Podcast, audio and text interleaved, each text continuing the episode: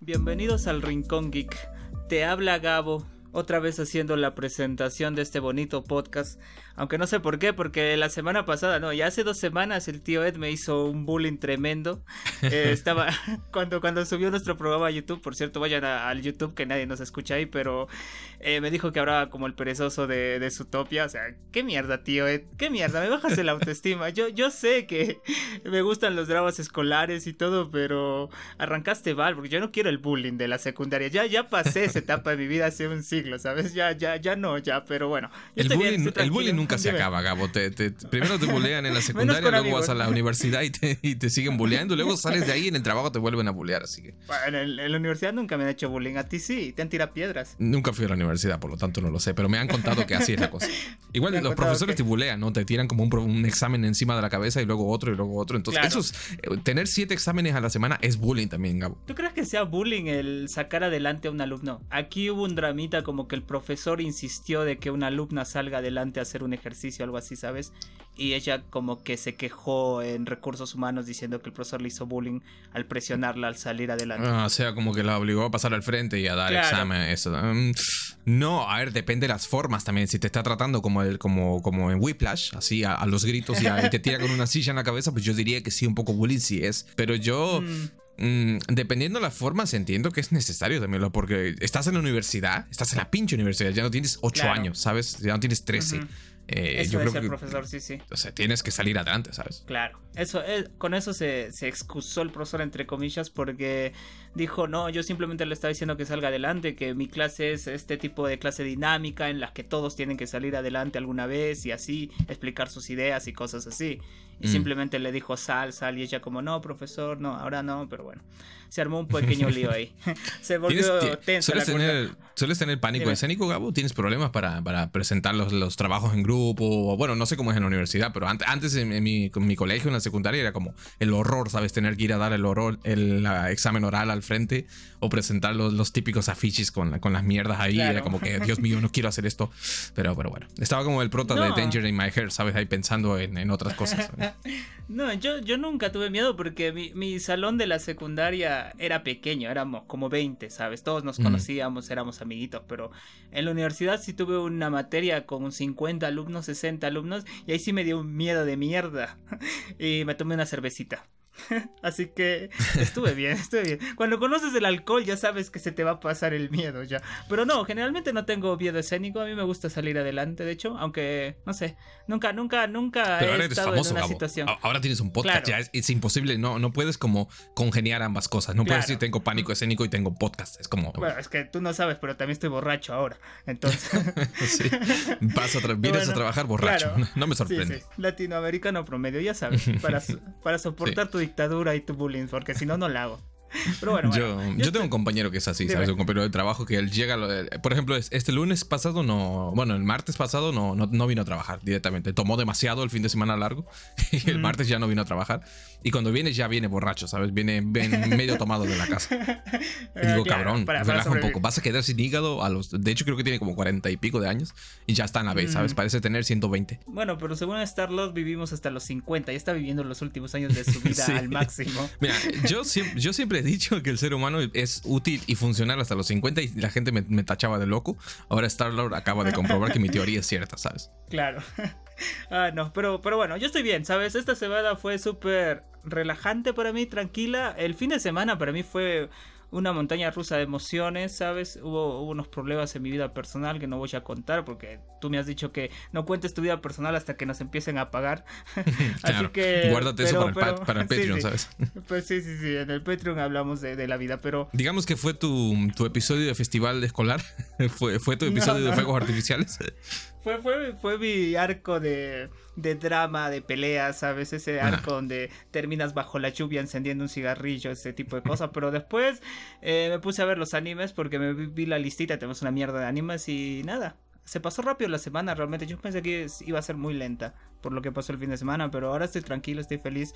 Y espero que todos los que nos estén escuchando, las 10 personas que nos están escuchando, estén tranquilas y felices en su casa, tomándose algo, comiendo algo no sé, me pregunto en dónde escuchan este podcast, ¿sabes? Me pregunto dónde se ríen. Me Cagando en, el baño, en, el baño, seguramente. Claro, o está en un parque, o está en el autobús, no sé, pero, pero bueno, nada, gracias a los que nos escuchan, espero que estén bien.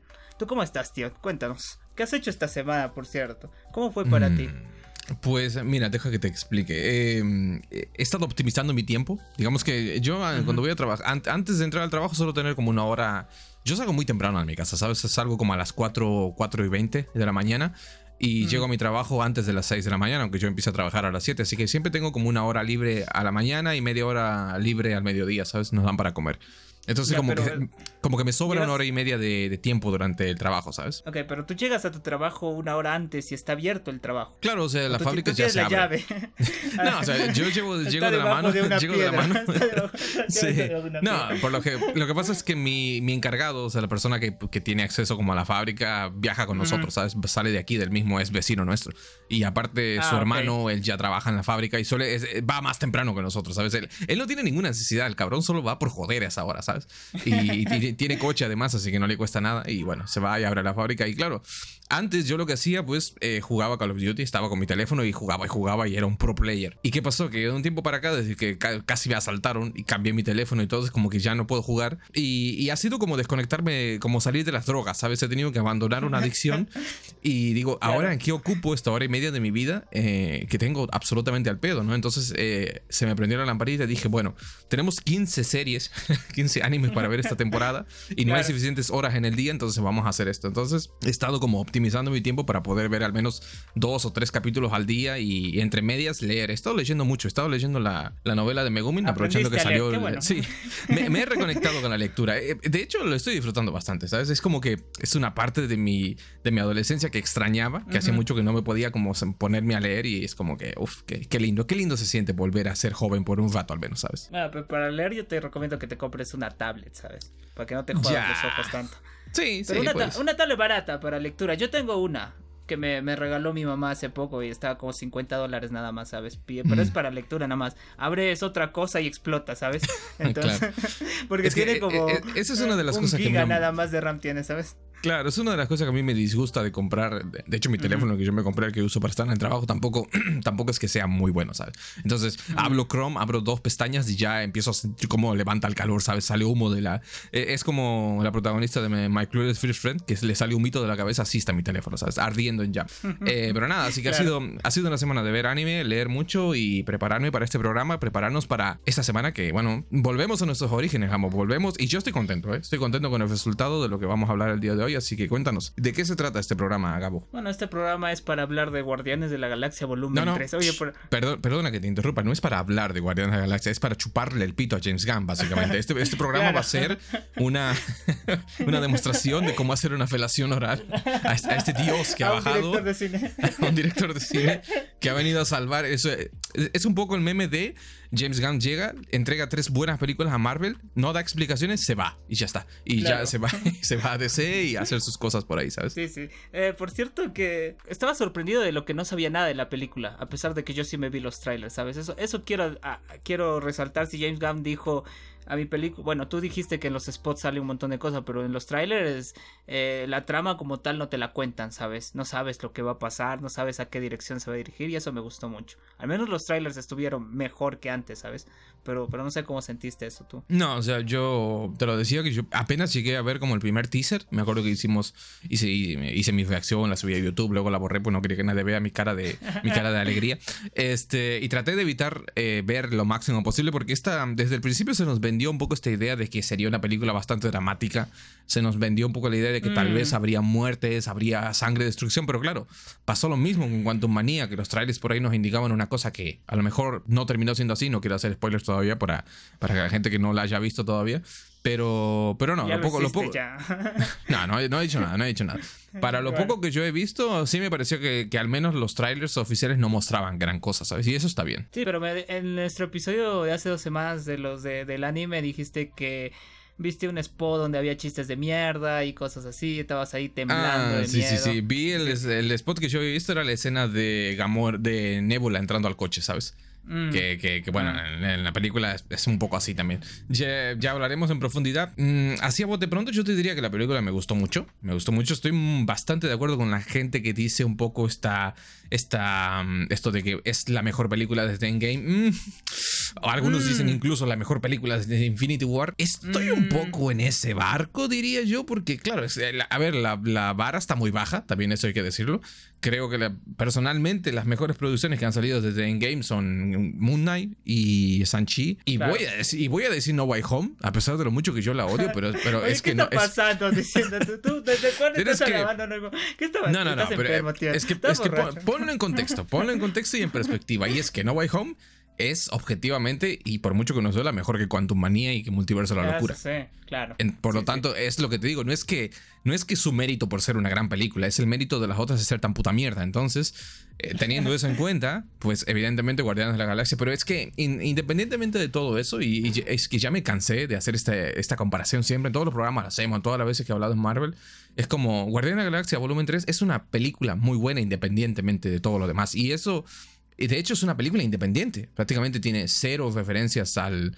al resto de las películas de Marvel. No te presentan como un algo que va a ser como de vital importancia para el futuro. No tienes incluso que haberte visto todo lo demás. De hecho, si te viste las dos películas de Guardianes, estás más que, más que bien para ver esta película. Y si no la viste, incluso también. Porque es una peli que rápido te pone en situación. Somos un grupo de bandidos espaciales. Nuestro amigo ha sido herido. Tenemos que encontrar una manera de salvarlo. Ya está. Es todo lo que necesitas saber, ¿sabes? No, yo siento que sí necesitas ver, aunque sea la primera película, ¿sabes? Obviamente, te da un mejor entendimiento de la relación de los personajes. Te da un mejor entendimiento del contexto del mundo en el que se desarrolla la historia. Pero si, si yo, le, por ejemplo, yo le decía a una amiga hace rato, vi una película de maltrato animal. y me dice cuál. Y le digo, Guardianes de la Galaxia Volumen 3. Ah, es que yo no, la, no he visto las primeras. Y le digo, pero míratela igual. Te vas al cine te la miras igual, yo creo que la vas a disfrutar. porque, míratela igual. sí. Porque al, margen de todo eso, vas a llorar igual. Vas a, te vas a reír igual. Hay algunas, algunas bromas conectan bastante bien. Y, sobre todo las escenas de acción me gustaron mucho. Yo creo que es una de las más. A, pesar de que es larga y no hay tantas secuencias como podría parecer, no hay grandes set pieces de acción, las que hay están muy bien. Y son, son escenas que yo por primera vez en mucho tiempo con Marvel estaba sonriendo y diciendo, esto está bien, me gusta, me, gusta lo bien dirigida que está, me gusta la coreografía de las peleas, se siente bastante, bastante mejor de lo que veníamos viendo. No es como Quantum Manía que era, pium, pium, un rayito para acá, pium, pium, un rayito para allá y no había esa esa fisicidad de los combates, ¿no? No había como grandes coreografías, no había nada, básicamente. Y por todas esas cosas yo pienso que es una película bastante, bastante sólida. Sí, sí, es que también es como... Es, yo digo que está bien, pero bien escrita y bien estructurada. Mm. La, forma en, la forma narrativa en lo que está... El hecho de que Rocket sea el protagonista sin ser el protagonista a mí me gustó, me gustó este esto volver hacia el pasado, estar en el presente, recorrer ciertos lugares. La verdad, a mí me gustó cómo está, está desarrollada la película. Es bien bastante llevadera, pero como había dicho en mi pequeña review que hice en el Instagram, eh, se siente un poco las explicaciones, ¿sabes? Hay mucho diálogo, hay mucha conversación y, y me hubiera gustado que al menos no hubiera tanto de eso. A mí me sacó un poquito de onda eso, pero bueno. Sí, sí, pero, pero yo estuve ahí como a las dos horas, sí, miré mi, mi, mi, mi reloj y dije, carajo, todavía falta, ¿sabes? Pero porque sentía que faltaba, ya estaba demasiado tiempo en el cine, ¿sabes? Y sobre todo porque, imagíname, yo, yo fui a la sala de cine y a mis dos lados estaban dos parejas, ¿sabes? Mm. Y estaban como... Esos sonidos de mierda, ¿sabes? o sea, estaba un poco incómodo, decía ya que se acabe esta mierda. Un sonido a pulpo, ¿sabes? Claro. A mentosas de pulpo. Claro, pero ¿por qué está sonando esto? No están en el mar. No, no, no. ¿Por qué aplauden? no está pasando nada. Claro, ¿por qué aplauden? Esto para estar Rocket estaba, está llorando. ¿Por qué, ¿Por qué están aplaudiendo el maltrato animal? No. Pero, eh. pero estaba más o menos llena la sala. Por cierto, hubieron un par de niños que estuvieron en silencio. Me sorprendió porque yo pensé que iba a estar gritando y bailando, pero. ¿Cómo no van a estar en silencio si hay un puto conejito con seis piernas mecánicas siendo torturado miserablemente, cabrón?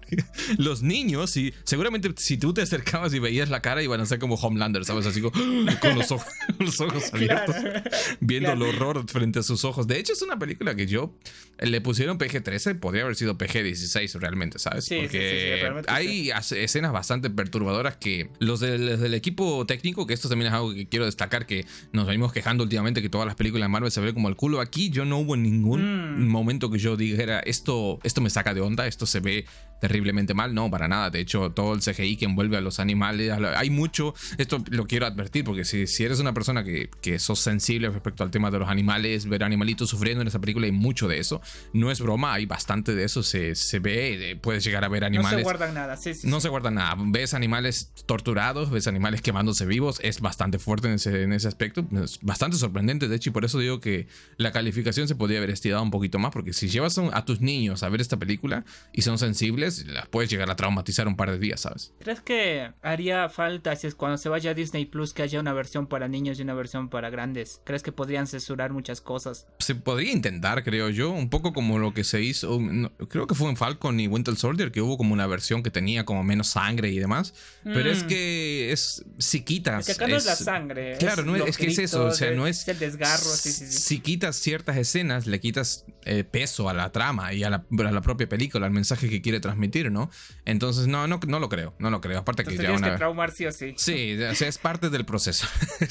el dolor es parte del proceso. igual que en la vida, Gabo, no lo puedes esquivar. Eh, pero nada, yo creo que podemos pasar a hablar con spoilers. Yo, desde luego, yo la recomiendo. Cualquiera que, cualquiera que haya estado de bajona, si te gustan mínimamente las películas de Marvel, especialmente si te gustan los personajes de la Guardiana de la Galaxia. Eh, mm, hay gente que yo no la, no sé si, no sé, tendría que verme Guardianes, Guardianes 2 de vuelta para poder hacer una comparación, aunque yo te digo, ya estoy harto de las comparaciones, pero a mí me parece que me gustó más esta que las dos anteriores. Creo yo que hay, los personajes todos tienen como su mini arco de desarrollo, las conclusiones para la mayoría de ellas son satisfactorias. Y como dices, eh, no hablo mucho de la banda sonora, la banda sonora sí que me saturó un poco. Siento que mm, eh. mucho abuso de canciones completas, mucho...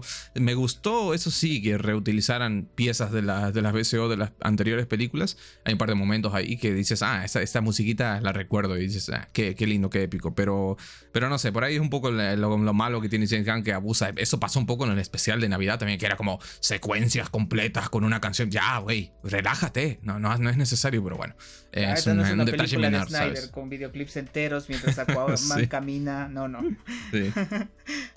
No, no, sí, sí, yo también la recomiendo. Ah, quisiera hablar un poco de comparaciones para, pero creo que mejor empezamos los spoilers mm. comparando, ¿sabes? Porque no creo que podamos comparar así nada más. Dale, dale. Así que nada, vayan a verla al cine. Yo digo que no la vayan a ver en 3D. Siento en 2D está más que suficiente, ¿sabes? Por supuesto, no eh, la vean pirata. O sea, hagan como yo, paguen la entrada 4D, véanla en full, full definición.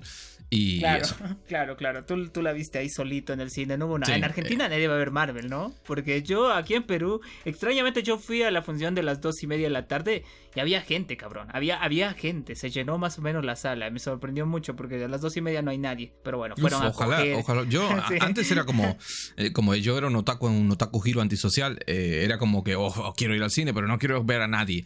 Y últimamente está, es tan deprimente ir al cine que no haya nadie en las salas que es en plan, por favor, quiero ver a alguien quiero, quiero que alguien se emocione conmigo, ¿sabes? Ya que, no, ya que no puedo llevar a nadie, ya que nadie quiere ir conmigo, yo voy, estoy como Jun Jun, ¿sabes? Que no puedo hacer amigos para, para llevarlos a hacer nada conmigo. Entonces, al menos quiero contagiarme un poco de la emoción de la gente, pero es que están vacías las salas, Gabo, entonces es un poco deprimente. Claro, pero pero si te tocan parejas como a mí, no, no, no vas a ser no, bueno, a ver, claro. Quiero gente que se emocione, quiero gente que se ría un poco, tampoco que se vengan arriba y se suban arriba los asientos, ¿sabes? Pero un poquito de... Eh, eh, el, yo creo que ir al cine es un poco esa experiencia también, ¿sabes? Porque para ver una mm. película, simplemente para ver una película te quedas en tu casa y la ves, en, en, la santa tranquilidad de tu hogar, pensando bien, con tu libretita, tomando notas como un mamador.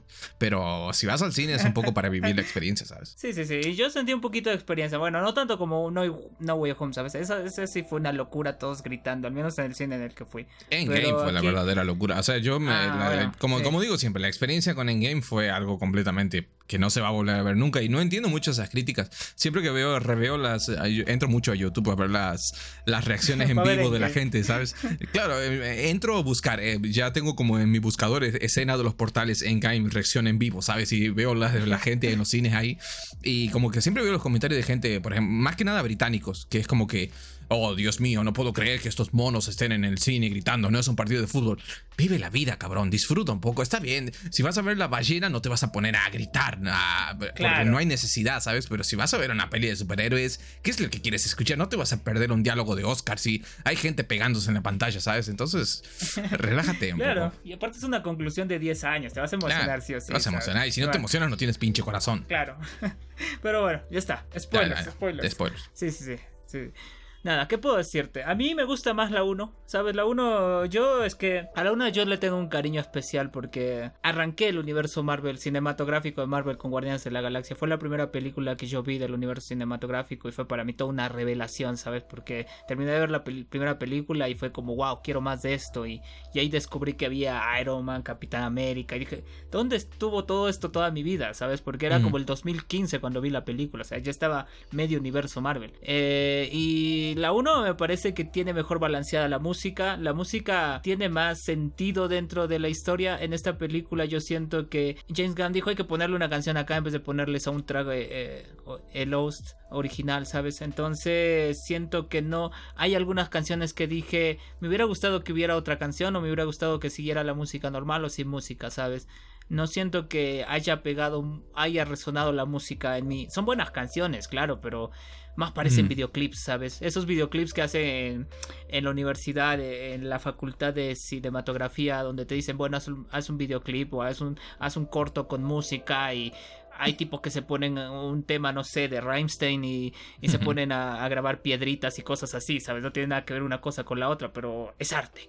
pero así lo sentí. Entonces, pero en la 1 yo creo que pega mucho más también porque es el cassette que le dejó la mamá con la música de la mamá que mm. escuchaban de niños, ¿sabes? Entonces siento que hay mucha más, mucho más trasfondo, pero, pero, aquí tienen como este iPad eh, que es como todas las canciones del mundo, ¿sabes? Como 10.000 canciones. Entonces no, no tiene tanto significado más que el gusto por la música de uno mismo, cosa que a mí me gusta mucho ese mensaje. Eh, la escena final cuando los niños rescatados de, la, de la, nave del, del, alto evolucionario escuchan por primera vez la canción a través de los parlantes y empiezan a descubrir la música ellos mismos. Esa escena me tocó mucho, ¿sabes? Porque yo me pregunto, ¿cómo habrá sido la primera vez que escuché música en mi vida? ¿Habré tenido esa expresión? ¿Cómo habrá sido mi reacción? ¿Sabes? Me, puse a pensar mucho en ese momento en cuando alguien descubre música. Eso, eso estuvo Yo perreando, ¿sabes? Con, con gasolina de Yankee. Quiero más gasolina. Porque evidentemente lo primero que escuché como buen latino fue reggaetón, cabo. Claro. Entonces, eh, Roque también tiene ese momentito cuando está con el alto evolucionario resolviendo problemas. Esos problemas que sí se sacan del culo, ¿sabes? que ni siquiera entienden los mismos actores, pero bueno. Me gustó eso, eh, pero siento que la música estuvo muy saturada. Demasiada música. Siento que un par de canciones le quitaban y hubiera estado mejor, ¿sabes? Pero bueno. Ya. Esa es mi única queja. Y mi segunda queja es Adam Warlock, que no sé, mm. aparecía y me sacaba de la película. No sé por qué estuvo. Realmente no era necesario Adam Warlock, ¿sabes? Yo no digo que haya estado mal que sea un niño inmaduro o cosas así, ¿sabes? Porque ahí mismo se explica pues que salió de su caparazón antes de tiempo, todavía es un niño, o sea, hay una explicación para, para su comportamiento, pero lo sentía tan fuera de la película, tan fuera de por qué estoy acá, qué hago acá, ¿sabes? y se, le murió la mamá y, ni siquiera eso me dio pena, ¿sabes? No sé, no, no conecté con el personaje, siento que es el personaje que más fuera de la película estuvo, ¿sabes? No sé cómo lo sentiste tú. ¿Tú esperabas ver este tipo de Adam Warlock? Mm, no, o sea, esperaba que le den un, toquecito, un pelín más serio. A ver, no voy a llegar a decir que me sacó de la película, no me molestó tanto como Modoc realmente. Que quiero decir, es mm. un lo que a mí me molesta es que ya tenemos suficientes personajes payasos dentro de la película. O sea, tenemos a, a, mm. Drax, que es un payaso, a Mantis, que sin quererlo de a poco también se ha convertido un poco en una payasa también. Entonces agregas a este pelea, a este personaje, a Adam Warlock, que también se comporta como un idiota.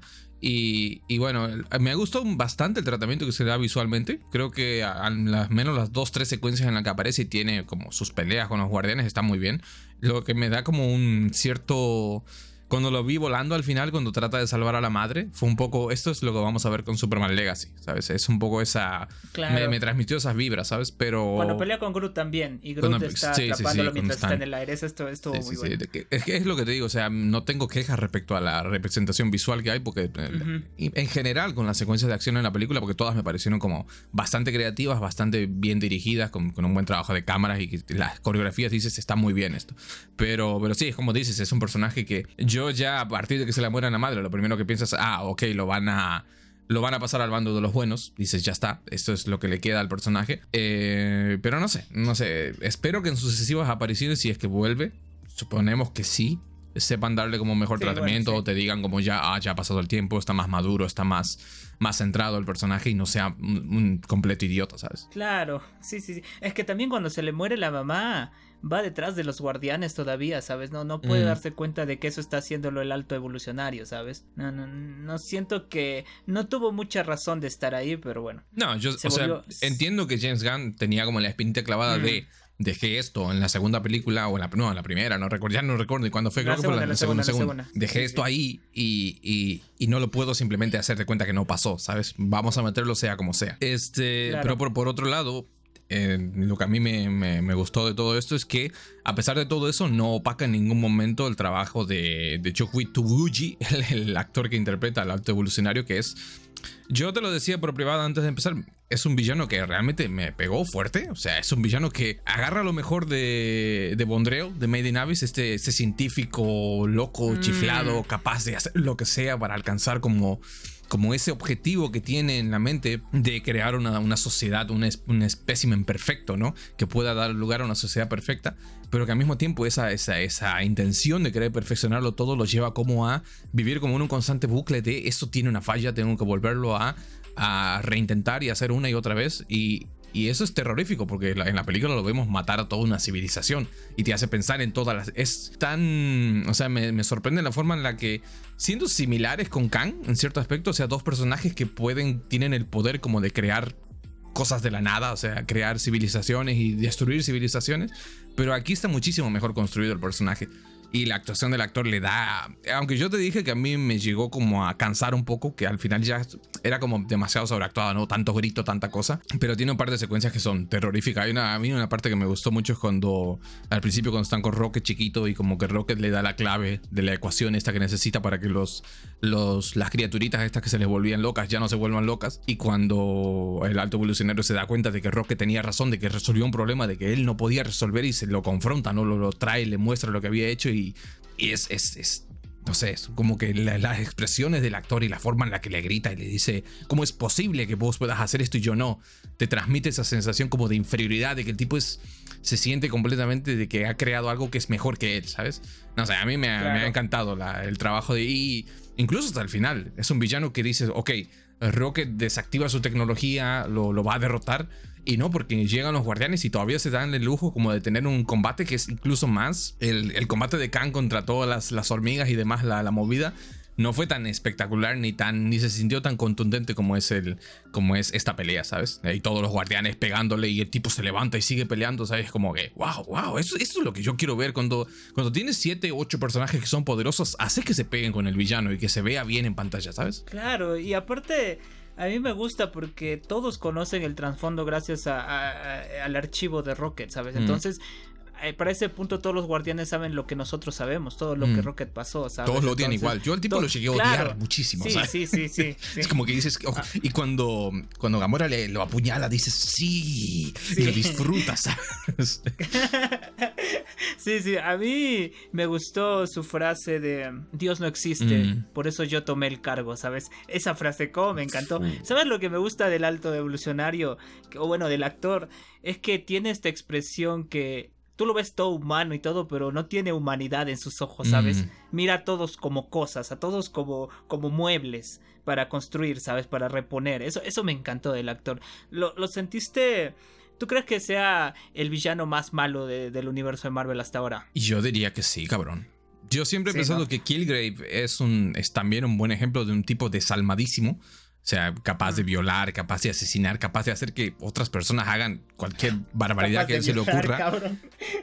Eh, es que sí, Killgrave lo hacía. O sea, en la serie de Jessica Jones, ese es un verdadero monstruo el personaje ah, de, de Killgrave. Pero pero aquí este tipo está como un nivel diferente y no es que solo te... Es como cuando, cuando hablábamos de Kang, ¿no? Que decíamos, te dicen que Kang ha hecho esto y ha hecho aquello y también ha estado esta otra cosa, pero nunca lo llegas a ver reflejado en la pantalla. Claro, te pusieron un flashback nada más de mierda de gente gritando, ¿sabes? Claro, en cambio aquí tienes como el alto evolucionario no solo en persona, torturando y, experimentando con estos animalitos, que no, no quiero entrar todavía en la parte de animalitos porque me voy a emocionar y voy a empezar a llorar como una magdalena, pero no solo eso, sino viéndolo crear civilizaciones y destruirlas a su, propio capricho, ¿no? Porque sí, y dices, wow, what the fuck, man, es un personaje. Y aunque te digo que a mí me haya empañado un, poquitito su, su, actuación al final, porque siento que se le fue un poco la cabeza, eh, no, no, yo para mí es, entra ahí en el top con, con, Thanos y con todos estos villanos, como dices, son los mejores villanos de Marvel, ¿sabes? Y lo, que me sorprende, me sorprende un montón porque cuando yo vi el tráiler la primera vez dije, este pelado, ¿qué, ¿qué va a hacer este cabrón? ¿Sabes? Como que no me, no me inspiraba ningún tipo de eh, esto va a ser un villano genérico más, como fue Ronan en la primera película de, Guardianes, ¿sabes? Mm, sí, pero qué complejidad que tiene el villano. Tú sabes que el alto revolucionario era humano, ¿verdad? Un humano muy inteligente mm. que se fue al espacio y mm. construyó sus civilizaciones. Entonces se siente, se siente eso, ¿sabes? Pero como te digo, eh, el tipo es tan inteligente que pierde todo sentido de humanidad. Y a mí me gusta, por ejemplo, cuando Peter Quill le dice, esto es tu mundo perfecto ves a este monstruo con tentáculos vendiéndole drogas a los niños y el tipo está como, sí, por eso lo voy a destruir, ¿sabes? Entonces te da a entender que el personaje siempre quiere estar un paso más mm. adelante de, de, alguien que le quiere darse hacerle dar cuenta de sus errores, ¿sabes? Él ha llegado a este punto de egocentrismo que no puede aceptar que haya alguien más que él. Y yo siento que por eso también odia a Rocket, ¿no? Porque Rocket es como que salió de ahí su obra maestra, pero él lo sigue considerando un error, ¿no? Cuando le dice, tú solo eres un conjunto de errores de los cuales yo aprendo, es bastante fuerte, ¿sabes? Es como cuando es como cuando tu padre te lo dice, ¿sabes? Claro, es cuando Thanos también le dice a Nebula algo así, le dice tú solo eres eh, repuestos para mí, no un conjunto de repuestos para mí, nada más, ¿no? O sea, si te pasa algo yo te repongo ya. Que por cierto, Nebula a mí me gustó mm. que literalmente se rompe por todos lados y, se vuelve a reconstruir, ¿sabes? Es una muñeca rota. y es una metáfora de cómo nos destruimos. No, mentira, no es una metáfora, me acabo de inventar, pero seguramente algún mamador en YouTube en ese momento está haciendo un video sobre eso. Sí, Nebula, ¿cómo pasó el personaje? ¿Cómo la representación filosófica de su cuerpo? No. pero, fuera, de joda, lo de Nebula tiene mucho, tiene mucho mérito. ¿eh? Empezó en Guardianes siendo un personaje de apoyo secundario, antagonista, y miran lo que se ha convertido después de tantos años. yo, Chapo, para mí es uno, sí, conjunto al del Soldado del Invierno, de los mejores desarrollos de personaje en, todas las películas de Marvel, ¿sabes? Sí, porque al principio solo era un personaje genérico que seguía a Ronan y seguía cualquier tipo de orden, ¿no? Mm. Poco a poco fue encontrando su, su lugar. En, la 2, pues empieza a ver cómo su hermana también encontró una familia, ¿no? Y aquí ya vemos que ella considera una familia a los guardianes. Entonces, eso está lindo. A mí me gustó, a mí, me, hizo mucho. Se me apachurró el corazón cuando Rocket se dice: Estamos bien todos. Y ella dice: Rocket, eres tú. Y él dice: Sí. Y, se le ve lagrimeando y, yo, y dices, ah, carajo, ¿cómo, cómo, ¿cómo puede ser tan sensible este personaje que al inicio le, le perforaron una flecha en el pecho y se lo saca como si nada, no hay sangre, no hay nada, ¿no? Tú dices, ya literalmente es un robot. Entonces, me gusta cómo puede dar ese sentido de fragilidad también, así que está, está linda Nebula.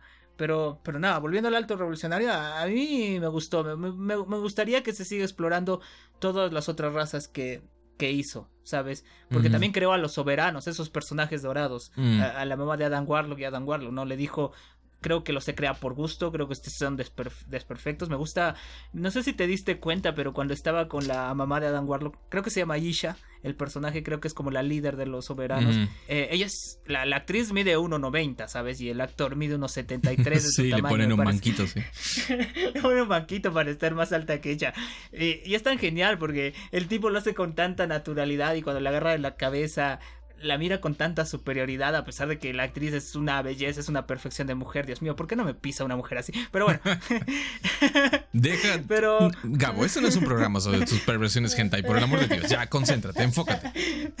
No, pero, es hermosa la tipa. Bueno, pero me hubiera gustado, me gustaría que sigan explorando. Me gustaría cómo Kang ve esto, cómo hay otra persona que crea universos, mundos, cómo hay personas, bueno, o que toma, yo asumo que no creó esta Tierra, ¿no? No creo todo el planeta, sino simplemente habrá explorado el universo, habrá dicho, este es un planeta parecido al de la Tierra, vamos a poner a estos seres aquí a ver qué hace, ¿no? Entonces, como experimento. Básicamente juega al Sims todo el día, ¿sabes? Claro, me gustaría ver cómo reacciona Khan frente a eso, mm, ¿sabes? Lamentablemente esto no va a pasar, evidentemente, esto se acabó acá, ya no vamos a volver a ver nada más del alto evolucionario ni nada por el estilo, pero es lindo soñar, ¿sabes? Sí, ahora te pregunto, ¿crees que el alto evolucionario haya creado así por, por casualidad el gen mutante, el gen X? Es, imposible saber, pero a estas alturas se pueden inventar cualquier cosa, ¿sabes? No creo, no creo. Yo lo que creo, creo, supongo que le van a dar un origen. ¿Cuál es el origen del gen X en los cómics? Por cierto, nunca, nunca me he presentado a averiguar esto.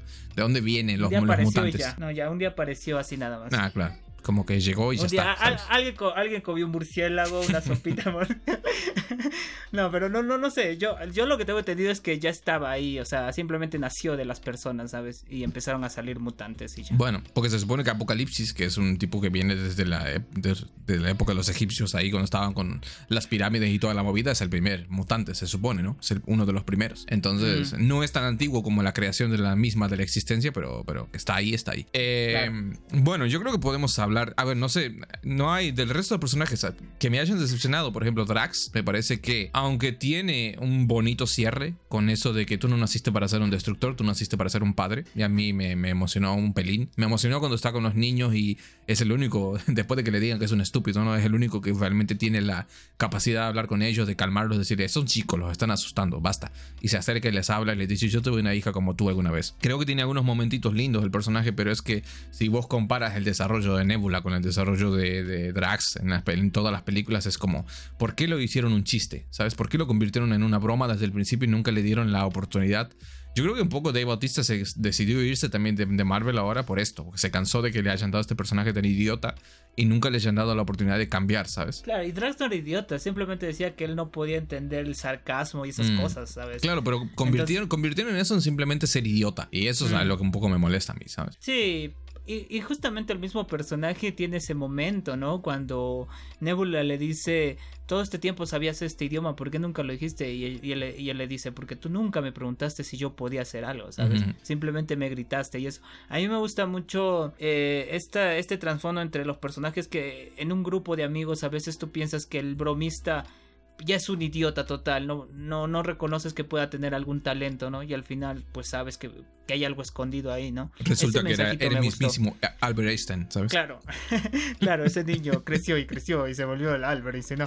Pero sí, sí, No, sí, a mí Drac, la verdad, es que Drax tampoco tuvo su venganza, ¿sabes? Él, su sentido de la vida era acabar con Thanos, pero al final tuvo dos segundos contra Thanos, ¿sabes? Y de ahí. Lo patearon y ya se, olvidaron, se olvidaron para siempre. Sí, sí, sí, sí, sí, Pero, pero bueno, no sé. No sé, la verdad no, no, siento de que. Bueno, yo siento que Dave Bautista va a volver como Drax, ¿sabes? En, guerras secretas. Todos van a volver, obviamente, pero. No creo, ¿eh? O sea, tanto él como Zoe Saldana, la actriz que interpreta a Gamora, ellos han dicho que ya no tienen planes para volver a. Y bueno, Scarlett Johansson también habló hace poco y dijo que ella tampoco ya no va a volver, ¿sabes? Bueno, claro, bueno, pero la cuido ya está muerta. Pero estos personajes. Bueno, está muerta, pero eh, que volviera. A ver, dime si no se te haría agua al culo si de repente se abre un portal y sale una variante de Black Widow junto con un equipo de Vengadores con el Capitán América, Chris Evans y Iron Man. Sería la jodida mierda más épica de toda la historia. Lo que pasa es que yo entiendo, lo pensaba, lo que estaba trabajando y pintaba mis puertitas y pensaba yo, la verdad es que la verdad es que los actores también deben estar hasta las pelotas porque si lo piensas, Chris Pratt ya ha dado bastantes declaraciones también diciendo que ya está un poco hasta los huevos del personaje, que ya prácticamente no quiere volver, va a volver seguramente por contrato, porque está obligado al pobre, le han dicho, mira, tienes que estar en 5 o 6 películas, le faltarán un par más, volverá, pero eh, llevan 10 años interpretando a los mismos personajes ya y no puedes hacer nada. No, no, te puedes meter en un proyecto porque no sabes en qué momento Marvel se le va a antojar la chota de llamarte y decir, che, tienes que venir hasta Atlanta para grabar un cameo de dos minutos para una serie. ¿sabes? Y es como, como actor entiendo pero te que. un jet privado. Claro, nada, pero igual. o sea, entiendo que como actor es frustrante todo eso, ¿sabes? Claro, es que también tú, tú dices, necesito otras cosas en mi vida, pero mm. estás enganchado a esta mierda, ¿sabes? Entonces, y también puede ser en que te, te puedan ofrecer un mega papel en una película de escocerse, qué sé yo, y de pronto te llame un abogado de Marvel diciendo, hola, eh, necesitas venir acá. No, pero voy a grabar con escocerse. No, es tu contrato, tienes que venir acá. Te, puede joder cualquier cosa en cualquier momento, ¿sabes? Estás ligado a eso, estás con Fíjate lo que le pasó a, a Henry Cavill cuando estaba grabando para Misión Imposible Y, mm. y, de repente lo llamaron que tenía que hacer Liga de la Justicia. No se podía quitar el. Eh, no sé si fue para Misión Imposible o Agente de Cipoll, pero una de las dos que estaba con el bigote y tuvieron que remover el bigote con CGI y fue una, una, una desgracia. Y, quedó mal el actor, quedó mal el estudio, quedó mal todo, ¿sabes? Sí, se veía como tú, Henry Cavill. La única vez que Henry Cavill se vio como tú. Yo no tengo un mostacho tan prominente, pero bueno, gracias, de todas formas. sí, sí, sí. Pero bueno, eh, no, sé, no sé qué más quieres decir de esta película. ¿Qué te pareció Mantis? ¿Te gusta cómo terminó el personaje diciendo, bueno, voy a domar ahora animales del espacio? me, voy a, volver maestra Pokémon. sí, em, no sé, Mantis es un personaje raro porque tampoco hemos visto mucha de ella. Quiere decir, apareció en la segunda película y, y desde ahí como ha tenido como sus apariciones esporádicas, pero yo siento que si no fuera por el especial de navideño que tuvimos, que, le dieron como un poquito más de pantalla, nos hubiera importado poco y nada que salga en esta película, porque tampoco es que haya hecho mucho, ¿sabes? Que por cierto, al parecer en Perú nadie vio el especial navideño, porque cuando, cuando el Rocket creo le dice a Mantis, oye, ve a ver a tu hermano, ¿sabes? Está ahí todo borracho, tirado, la gente estaba como, ¿qué? ¿Es hermano de Peter? ¿Cuándo pasó eso? ¿Sabes? A ver, a ver, cabrón. Ya, o sea, yo ya no, ya no, eso no, no es sorpresa porque la gente no puede estar tan, no puede estar sabiendo todas las cosas que salen de Marvel, ¿sabes? Yo creo que la mayoría, por ejemplo, Werewolf by Night, un día va a aparecer un hombre lobo de repente en una película de Marvel y la gente, ¿pero qué es eso? ¿De dónde salió? ¿Cómo? Imposible. Pero está ahí el, especial, ¿sabes? Y, yo creo que nadie lo ha visto.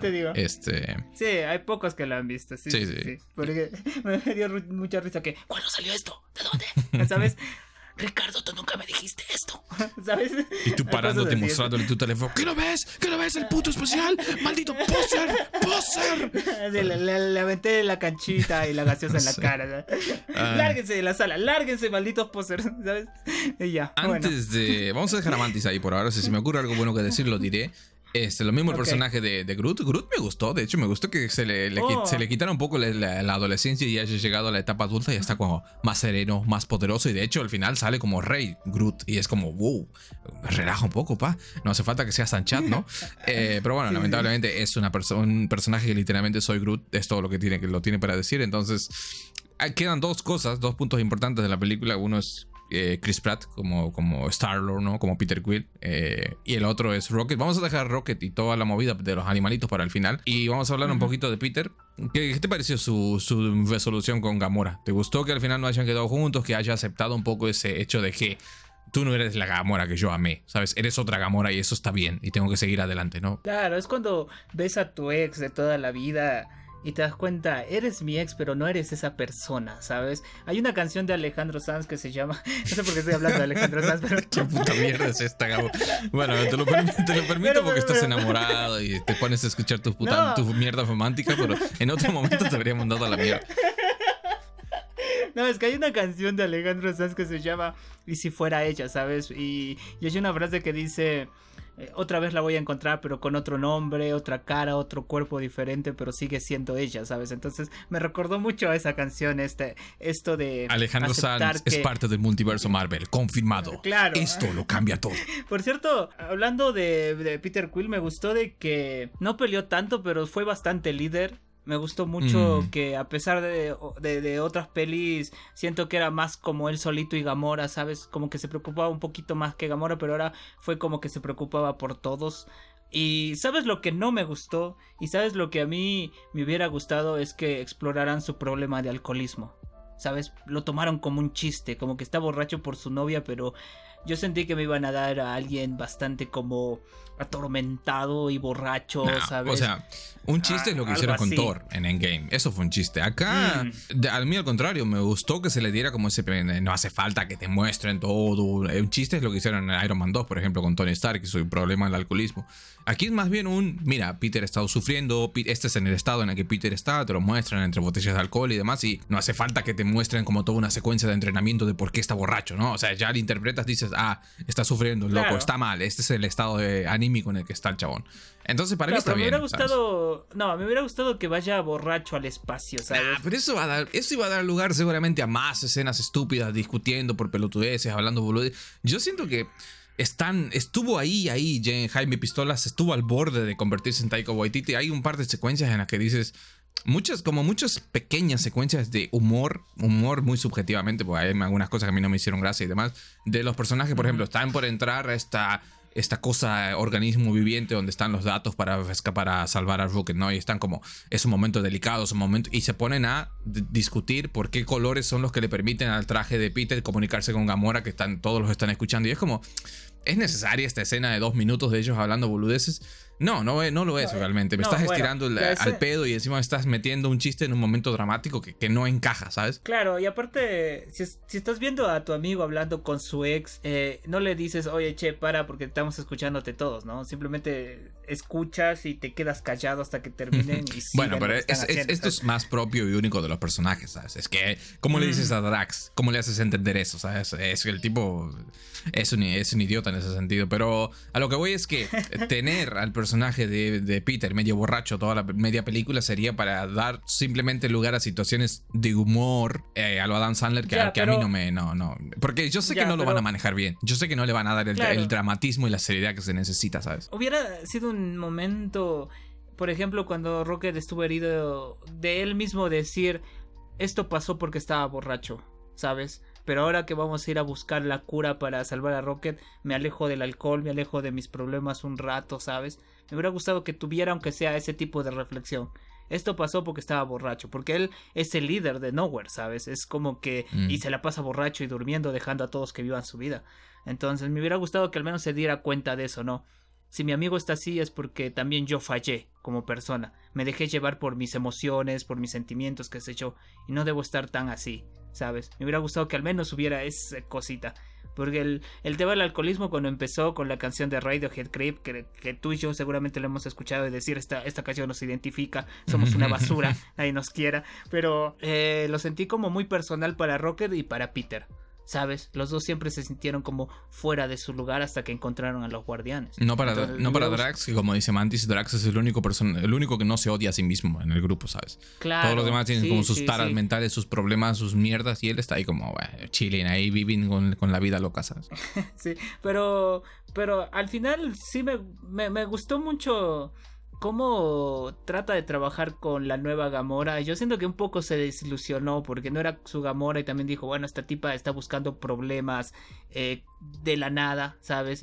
Quizás la Gamora que yo hubiera querido eh, no, no haría esto. Por ejemplo, a mí me pareció tan mierda y tan estúpido. Es, eh, creo que es el único hueco narrativo que, que le encuentro en la película. Es que Gamora cuando se contactó con su compañero de los devastadores le dio la dirección, no, no, no, no sintió que no era la voz de uno de sus compañeros, ¿sabes? Sí, yo lo porque al final, porque al final Sylvester Stallone le dice bienvenida a casa y se le ve sonriendo a ella, felices con todos, y tú dices, bueno, es la familia de nueva familia de Gamora, ¿no? Los devastadores, pero che, conoces la voz de tus compañeros, ¿sabes?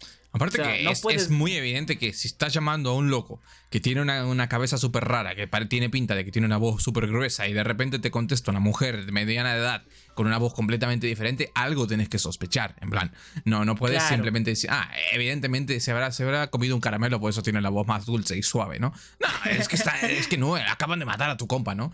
Pero, pero no, ella no se da cuenta. Sin embargo, yo, yo destaco que a mí me gustó Gamora. En la mayoría de. Me gustó bastante las secuencias de acción, por ejemplo, cuando tienen como mm. esta pelea, que porque a mí, a mí esta pelea me, me encantó, la pelea en el pasillo ahí, así, con ese plano secuencia de todos contra todos, y que sale Gamora ahí con su pelo rojo matando gente, con su cara de expresión. me recordó un poco a la Gamora de la primera película, de cuando antes de que se unieran los guardianes.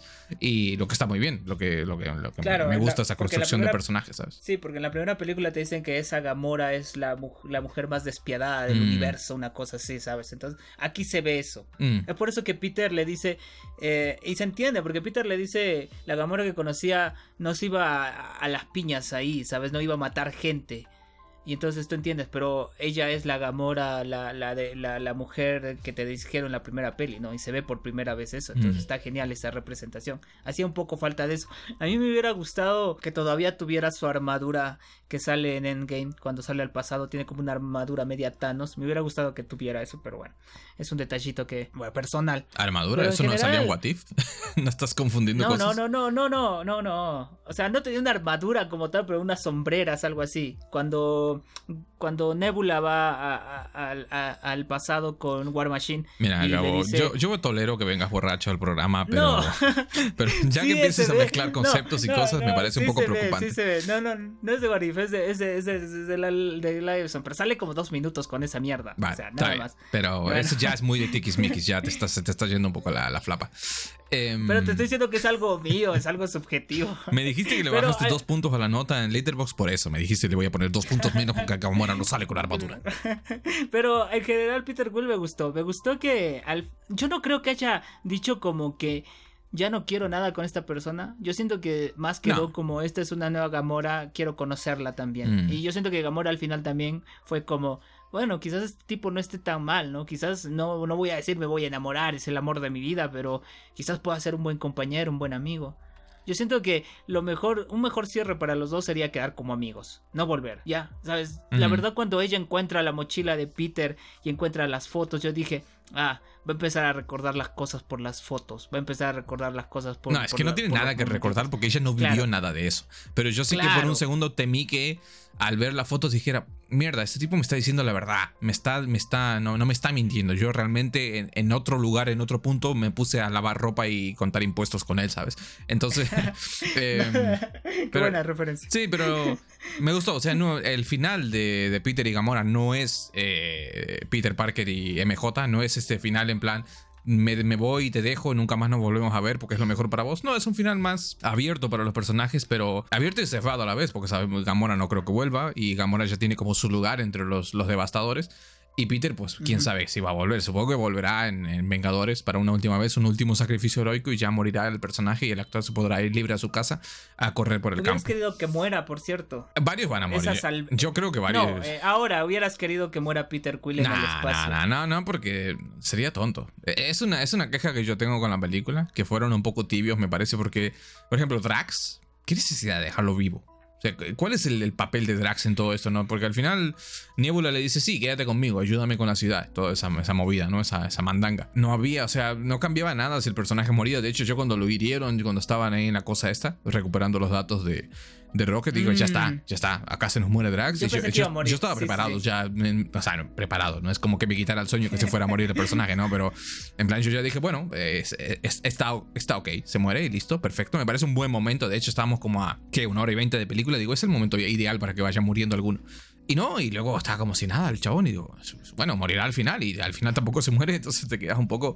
Mm, me faltaba ese puntito de, de, drama extra con los personajes, ¿sabes? Porque al final casi todo el drama viene de, y ya podemos ir enlazando, creo yo, con el, con el, con el punto final que es Rocket, que es el que se roba toda la película, que es todo el drama de la película y la parte más emotiva, dejando al margen la parte de la familia, como diría Vin Diesel, es el tema del maltrato animal y, el pasado de Rocket, ¿no? Pero en cuanto a los personajes, pues sus finales son más agridulces que tristes, diría yo. Mm, sí, sí, sí, sí.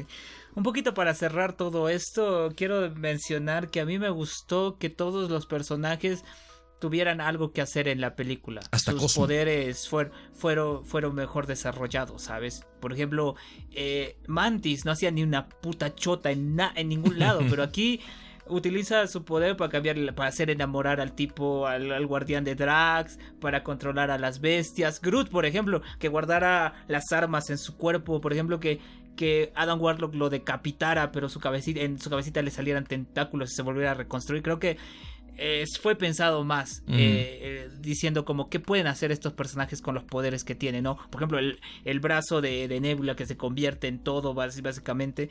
Eh, está genial. Yo digo, Rocket ha, alcanzado la nanotecnología, ¿no? Entonces está a ese nivel. Está genial. También le hizo como un jetpack con alas, medio Iron Man. Mm. Está estupendo. Eso, eso me encantó.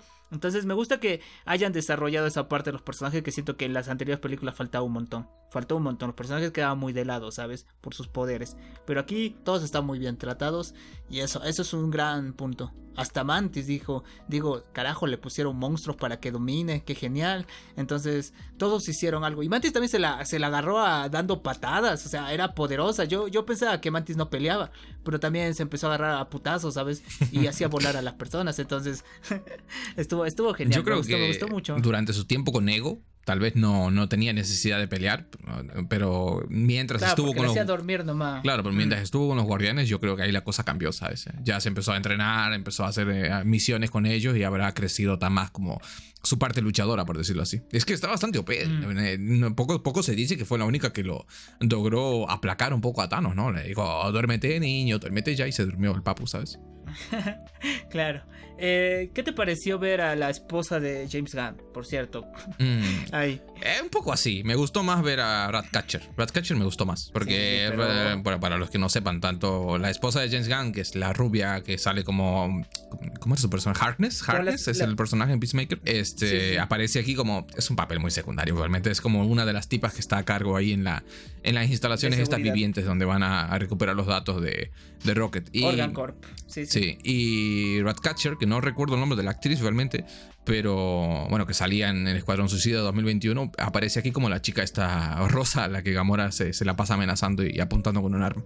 Que, que, bueno, está muy linda, pero honestamente no hace nada ninguna de las dos, así que... Ese, ese, ese trasfondo de Gamora con Peter secuestrar a la tipa como que me sacó también un poco de la película, porque era mucho grito. Es un chiste, es un chiste muy alargado, sí. Hay, hay, mucho, hay un, hay un poco de eso en la película, que, que, pero es entendible, o sea, no nos vamos a quejar ahora de esto cuando esto viene pasando, no solo en las películas de Sino en todas las películas de Marvel, ¿sabes? Y la parte, la parte emocional lo compensa, ¿sabes? Todo lo que, todo el drama, necesitas como eso, yo creo que la gente se suicida si ve la película solo con las partes dramáticas, ¿sabes?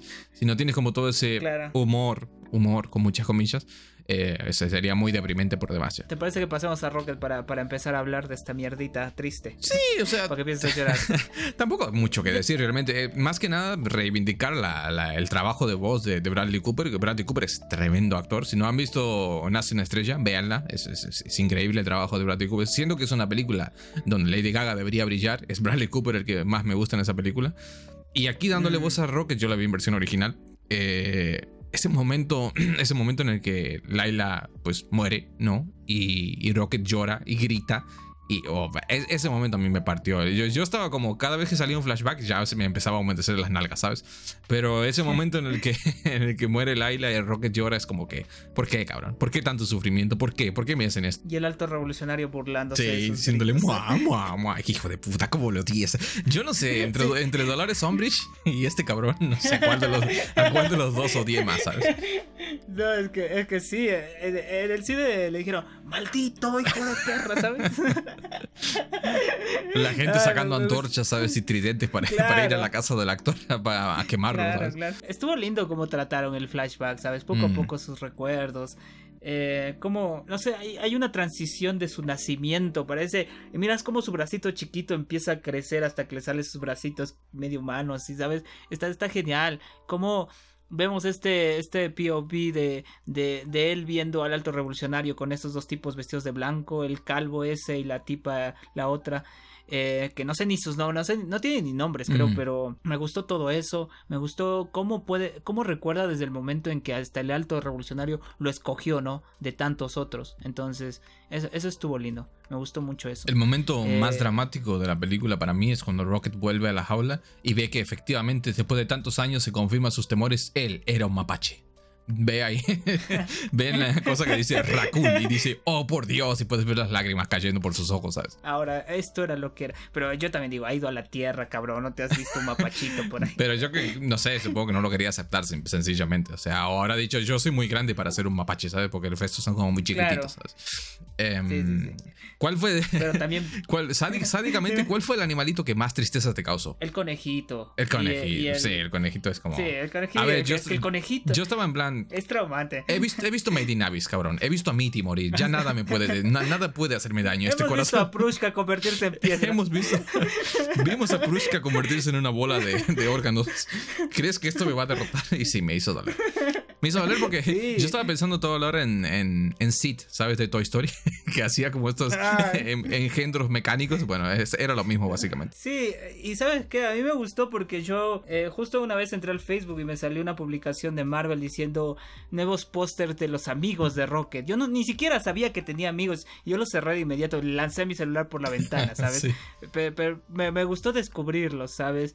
Porque yo ya estaba pensando, Rocket va a tener amigos. Por ejemplo, cuando sale eh, al, al, inicio Rocket saca de su bolsillito este aparatito que parece un smartphone. Yo dije es como un transmisor, ¿no? Está esperando que sus amigos los llamen, está esperando una señal para que vaya a rescatarlos, qué sé yo, como diciéndole seguimos vivos. Yo pensé que iba a ser así, una misión de rescate, ¿sabes? Y luego la película dijo, ¡ja! En tu cara, puto. sí, sí. Y al final era una llave que cargaba, ¿no? Como diciendo, yo los condené básicamente a esto. Era como tener un arma, como, como matar a tu amigo y mm. todavía llevar el arma en tu bolsillo, ¿sabes? Fue, fue bastante fuerte. La verdad, la película, si tú te pones a pensar en la película, el personaje de Roque... Lleva culpa del superviviente. Sí, sí, sí, sí, sí, dice... Y, y también se debe odiar a sí mismo tanto, ¿no? Por eso en la segunda película eh, cuando es bastante jodido con todos y Yondu le dice que estás esperando, estás esperando que todo el mundo se aleje de ti, ¿no? Tú piensas, bueno, es este tipo de persona que no quiere amistad ni cosas así, ¿no? Pero mm. al final te pones a pensar que este tipo de persona que literalmente se siente culpable por matar a sus amigos, seguramente se siente como el asesino de sus amigos, obviamente no va a querer tener más amistad, ¿no? Porque puede decir, los puedo volver a condenar a todos con esto. Entonces es tan genial como el personaje también empieza a crecer así cómo va teniendo más sentido sus acciones en las anteriores películas, ¿sabes? Entonces, es genial. Lo único que sí me hubiera gustado es saber cómo se encontró con Groot, ¿sabes? ¿Cómo hubo ese encuentro de ellos dos? ¿Cómo se hicieron amigos?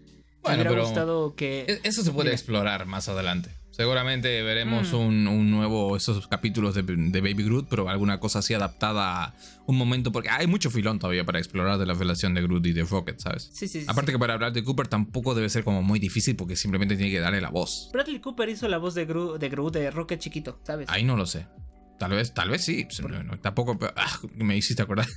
me hiciste acordar que la, primera palabra de, de Rocket chiquito cuando vuelve a la jaula es me duele. It's hurt. Y es como, ah, ¿por qué? ¿Por qué? Yo como el meme de, como el meme de Luke Skywalker, ¿sabes? Golpeando la pared. ¿Por qué? Sí, sí.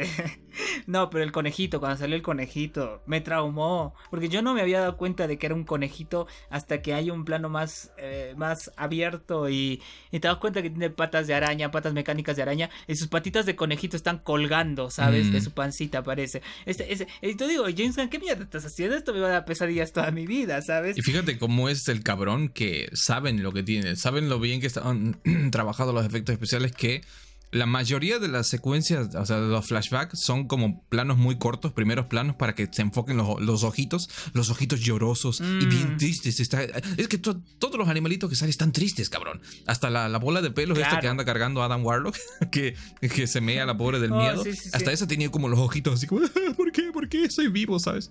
Y fue como... Sí, sí, es que, es que también te piensas que son animalitos que los humanizaron sin querer, deben estar muy confundidos. ¿Qué hago acá? ¿Sabes? ¿Cuál es mi razón de ser? Y aparte, esta promesa de un mundo mejor te da como cierta esperanza de seguir viviendo a pesar de toda la miseria en la que vives, ¿sabes? Eh, porque ellos están encerrados en jaulas, ¿no? Entonces, pero no pierden la esperanza. ¿Y cómo es la inocencia de los amigos de decir, bueno, estamos en jaulas, pero eso no puede evitar que juguemos entre nosotros, ¿no? Que nos riamos, que creamos un lazo. Eso, eso a mí me dio tanta pena, ¿sabes? Cómo estaban en jaula y jugaban a, atraparse, ¿sabes? ¿Cómo, cómo pueden inventar eh, las personas o los seres, cómo podemos inventar tratar de acercarnos a otros seres sin importar las barreras, ¿sabes? Eso, eso me gustó un montón. Me gustó mucho el, significado de somos amigos, somos los mejores amigos. Yo había leído que... Nunca, eh, un inciso aquí que, por lo que decías, nunca vayas a ver la película de La vida es bella, entonces, no sé si la viste. Sí, sí, la vi. ¿Sabes? Desde este padre tratando de, crearle como un espacio feliz para su hijo en un campo de concentración y es como, cabrón. ¿Por qué? Claro. ¿Qué necesidad? ¿Por qué? pero bueno, eh, pero había leído que en los cómics Laila es la novia de Rocket. Mm. Se hacen novios y, trabajan juntos y también es como media disparatada, ¿sabes? Se agarra madrazos y cosas así, pero a mí me gustó que aquí todos quedaran como amigos, ¿sabes? Que Rocket que quería en verdad a todos. Todos quedaron muertos, Gabo, más, más concretamente. Claro, pero Rocket le dolió ver a todos sus amigos muertos, ¿sabes? Eso, ese sentido, porque todos eran sus amigos, todos tenían su plan de vamos a salir de aquí, vamos a volar juntos, ¿sabes? A mí me encantó cuando Rocket pues está en el purgatorio, en el cielo, lo que, lo que mierda sea, eso, y hubieran jaulas, ¿sabes? Su mm. cielo todavía fueran jaulas, pero abiertas, ¿sabes? Jaulas sin, sin puertas. Y que aparezcan sus amigos pero no como Rocket, no sin, sin máquina, sino todavía tuvieran eh, su, su, lado mecatrónico y cosas así. Laila todavía no tuviera brazos, sino su brazo mecánico, ¿sabes? Porque siento que hubiera sido como, bueno, para mí es una representación de que ellos son así, en verdad. Esa era su esencia, ¿sabes? No era, ellos al ser transformados y ser convertidos en eso se quedaron así y se volvió parte de ellos eso también, ni siquiera la muerte pudo cambiar eso, ni siquiera la esperanza de un cielo puede cambiar eso, ¿sabes? Esa es su esencia, sus amigos siempre van a ser así, como él también siempre va a ser este mapache que le, hicieron cosas y, y, se saca la ropa y va a tener todos estos mecanismos en su pecho y en su espalda y todos así, ¿sabes? Eso me gusta, es como que tus heridas no te las puedes quitar, ¿sabes? Tienes, se vuelven parte de ti, ¿sabes? Entonces, e, ese mensaje me gustó mucho, me gustó verlos ahí al este, ¿cómo, no me acuerdo cómo se llama el, animal? Bueno, al de los dientes, dientón le pusieron en latino, por cierto, supongo que en inglés es tit. Sí, sí creo que era tit, me parece, sí. Ah, ok. Entonces, está con su silla de rueditas, ¿sabes? Eh, me, me, dio mucha penita eso, verlo con silla de ruedas. Y es el como el más inocente. Yo siento a este que le habrán hecho, pero es tan inocente de decir, por ejemplo, cuando todos están compartiendo sus pensamientos, dice, yo pensé, pero solo quería decirles que llegó un momento en mi vida en que pensé, ¿sabes? Porque tú piensas, en ese momento piensa, se da eh, la ilusión de pensar, ¿sabes? Antes habrá dicho, solo me queda aceptar esto, esto es mi vida, ¿para qué voy a pensar en, para qué voy a soñar, ¿sabes? Estoy encerrado acá, lo único que hacen conmigo es sacarme, alimentarme, eh, hacer experimentos, mm. esta es mi vida, no, necesito bueno, tal vez sencillamente es una manera de expresar que los animales... Eh, depende, depende de la persona, tendemos a verlos como que son seres racionales, sí, pero no pensantes. Es decir, eh, un mm. perro te puede querer instintivamente. Son más instintivos, sí, instintivamente puede quererte o puede defenderte o puede hacer ciertas cosas por instinto, pero no tienen una capacidad de raciocinio ni de conectar una idea con otra, pensar voy a hacer esto con aquello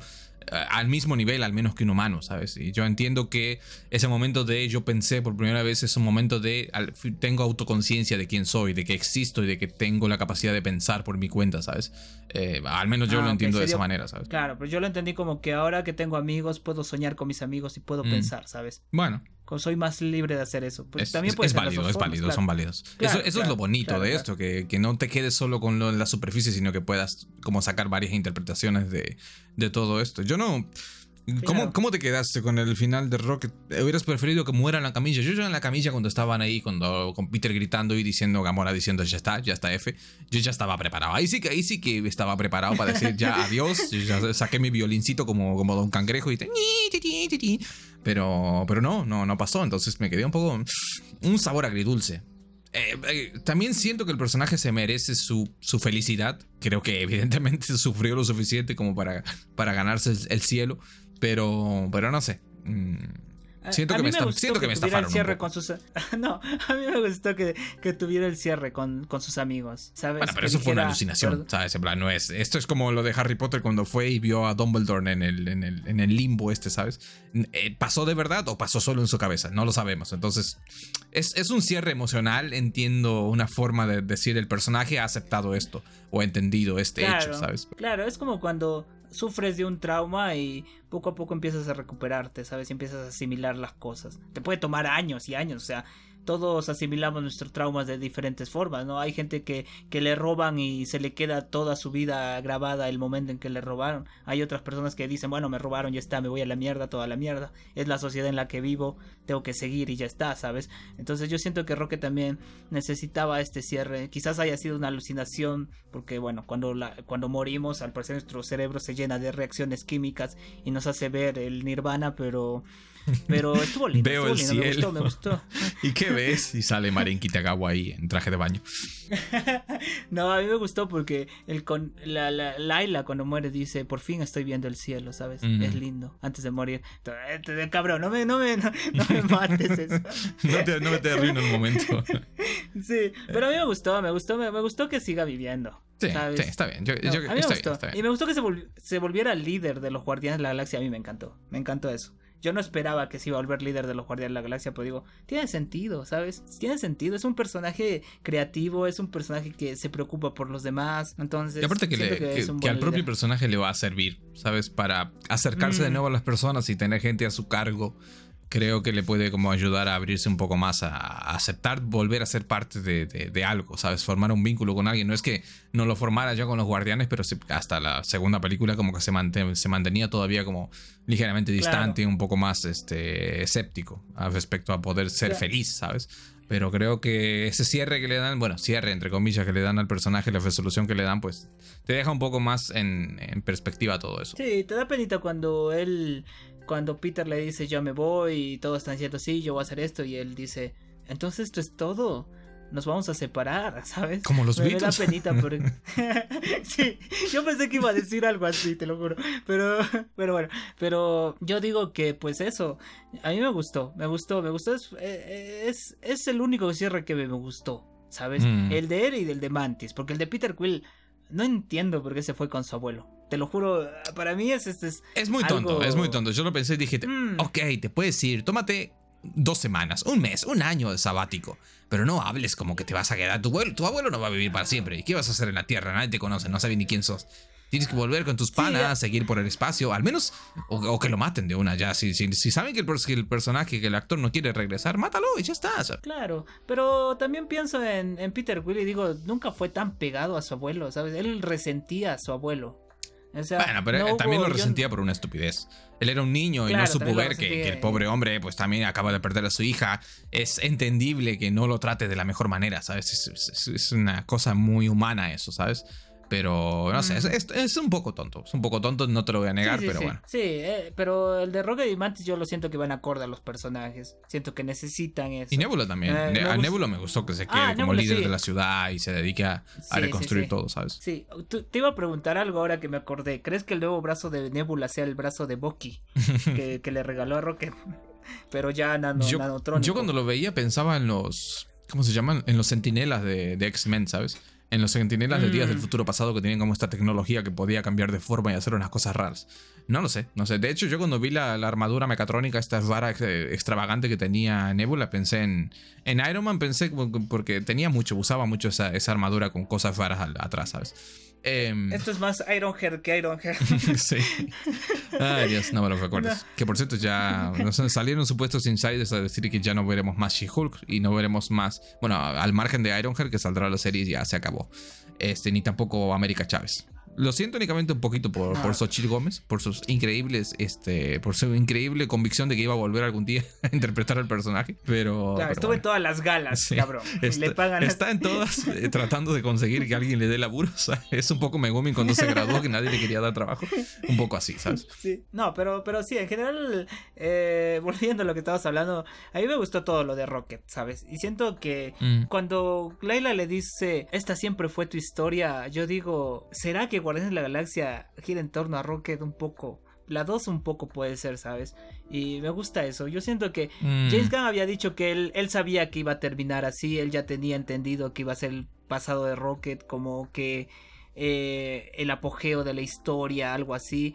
Yo siento que un poco lo hizo así y a mí me gustó, ¿sabes? Pero James Gunn había confirmado muertes, por cierto. Ahora me estoy recordando que él había dicho, sí, se va a morir alguien. Grabamos diferentes muertes para que no se filtre, ¿sabes? Pero bueno, es una estafa. Te sientes estafado.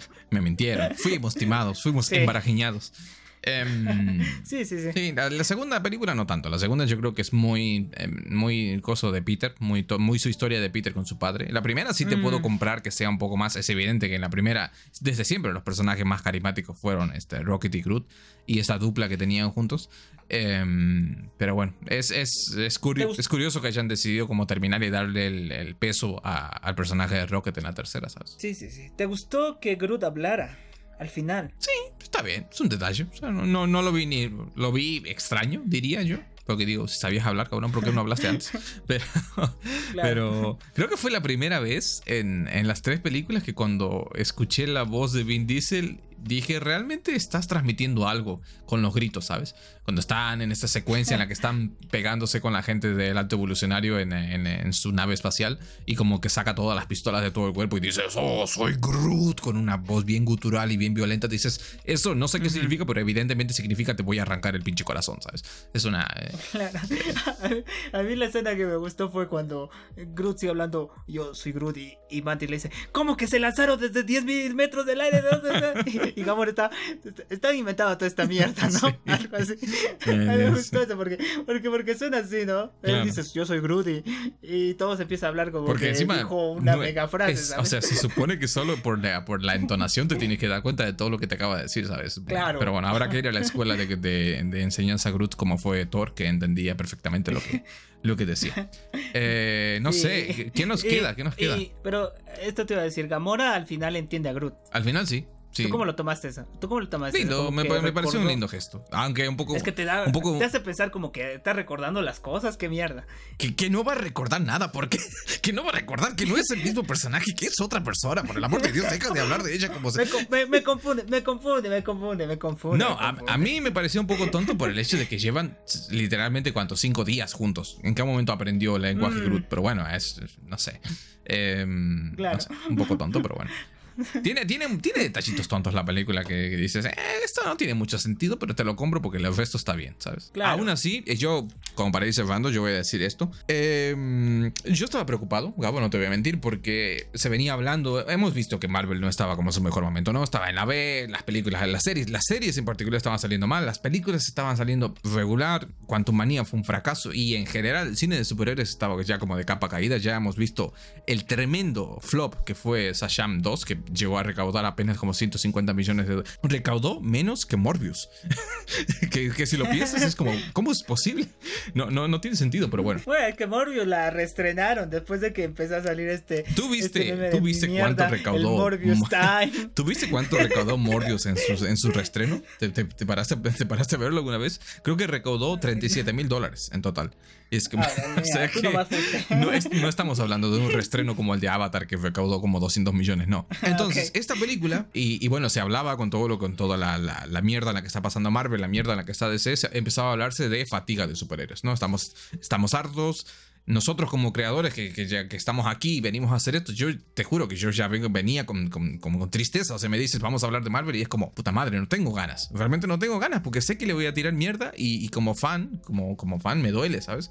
Y, pero esta película nos demuestra que sin, sin desmerecer todo lo que se ha hecho antes y al mismo tiempo sin intentar ser algo grandilocuente, sin intentar ser parte de un universo más grande, Simplemente con una buena escritura, unos buenos personajes, unas buenas secuencias de acción, un trabajo cuidado en general, se puede sacar una buena película y que te olvides incluso de que es una película de superhéroes, porque yo más que una peli de superhéroes lo siento como, como, como cualquier película espacial, como si fuera Star Trek, como si fuera Star Wars, ¿sabes?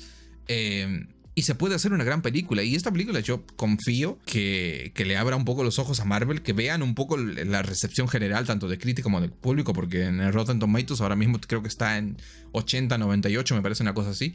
Entonces la película está gustando bastante y que les abra un poco los ojos y digan, che, esto es el camino que tenemos que seguir. Tenemos que ir por acá. No vayamos por el lado de She-Hulk. No, vamos por. A menos que sean como la de Sky Movie, que ven que te está persiguiendo un asesino y dice el camino hacia la muerte, el camino hacia la salvación y eligen el de la muerte. No, no sean así, cabrón, por favor. Entonces es un poco mi. mi y, de, cara al futuro, bueno, ver qué va a pasar con estos personajes. Al final de la película, para cerrar un poco también, vemos como esta escena post-crédito en la que tenemos como un nuevo equipo de guardianes. Un, equipo un poco desparejo, pero que, que, está bien, que se ve bien. Vemos a Adam Warlock, vemos a King Groot, vemos a la chiquilla nueva esta que eh, no lo mencionamos mucho, pero como que sobrevivió una de las chiquillas, pues se va a unir al equipo también. Entonces, sin dejar grandes cosas a futuro, te deja como pequeñas pistas también, ¿sabes? Sí, pero ¿sabes? Lo, lo que importa aquí es el mensaje, ¿sabes? Las películas de Marvel no han tenido un mensaje, excepto la de, la de Sanchi. Yo digo, Sanchi y esta tienen un mensaje claro, ¿sabes?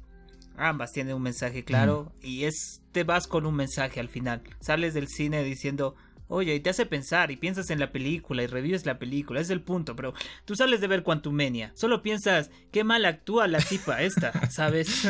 Sales, vas a mear y en lo que estás meando te olvidaste de la película. Claro, o sea, no te, no, mira She-Hulk y para el final de She-Hulk lo único que te acuerdas es Daredevil. O sea, ni siquiera entiendes cuál fue el punto de toda esa serie. Y estás enojado encima porque te acaban de estafar con el final. Claro, claro. Y te, hacen creer que fue un buen final. Te quieren hacer creer un buen final. Te quieren manipular la, la información. No, no, vete al carajo. Entonces, eso es lo que yo siento. Necesitamos más películas que tengan un mensaje. Que, te, que salgas del cine pensando en algo, ¿sabes? no, no necesita tener la historia mega compleja, que esta ni la tiene, solo tiene un tema bien delicado, que es el maltrato animal, pero también tiene temas de eh, la amistad, el superar tus traumas, superar tus emociones, ¿sabes? Hay un montón de cosas. El, por ejemplo, eh, eh, el cómo no te proyectes tanto en un amigo que es muy gracioso, no lo trates como un idiota, puede tener virtudes, ¿sabes? No, no, no te pongas a gritar a medio mundo, no sabes cómo pueden reaccionar las personas, cosas así, ¿sabes? Te hace pensar un montón esta química de personajes, porque todos son muy disparatados, todos tienen todas sus mierdas detrás, ¿sabes?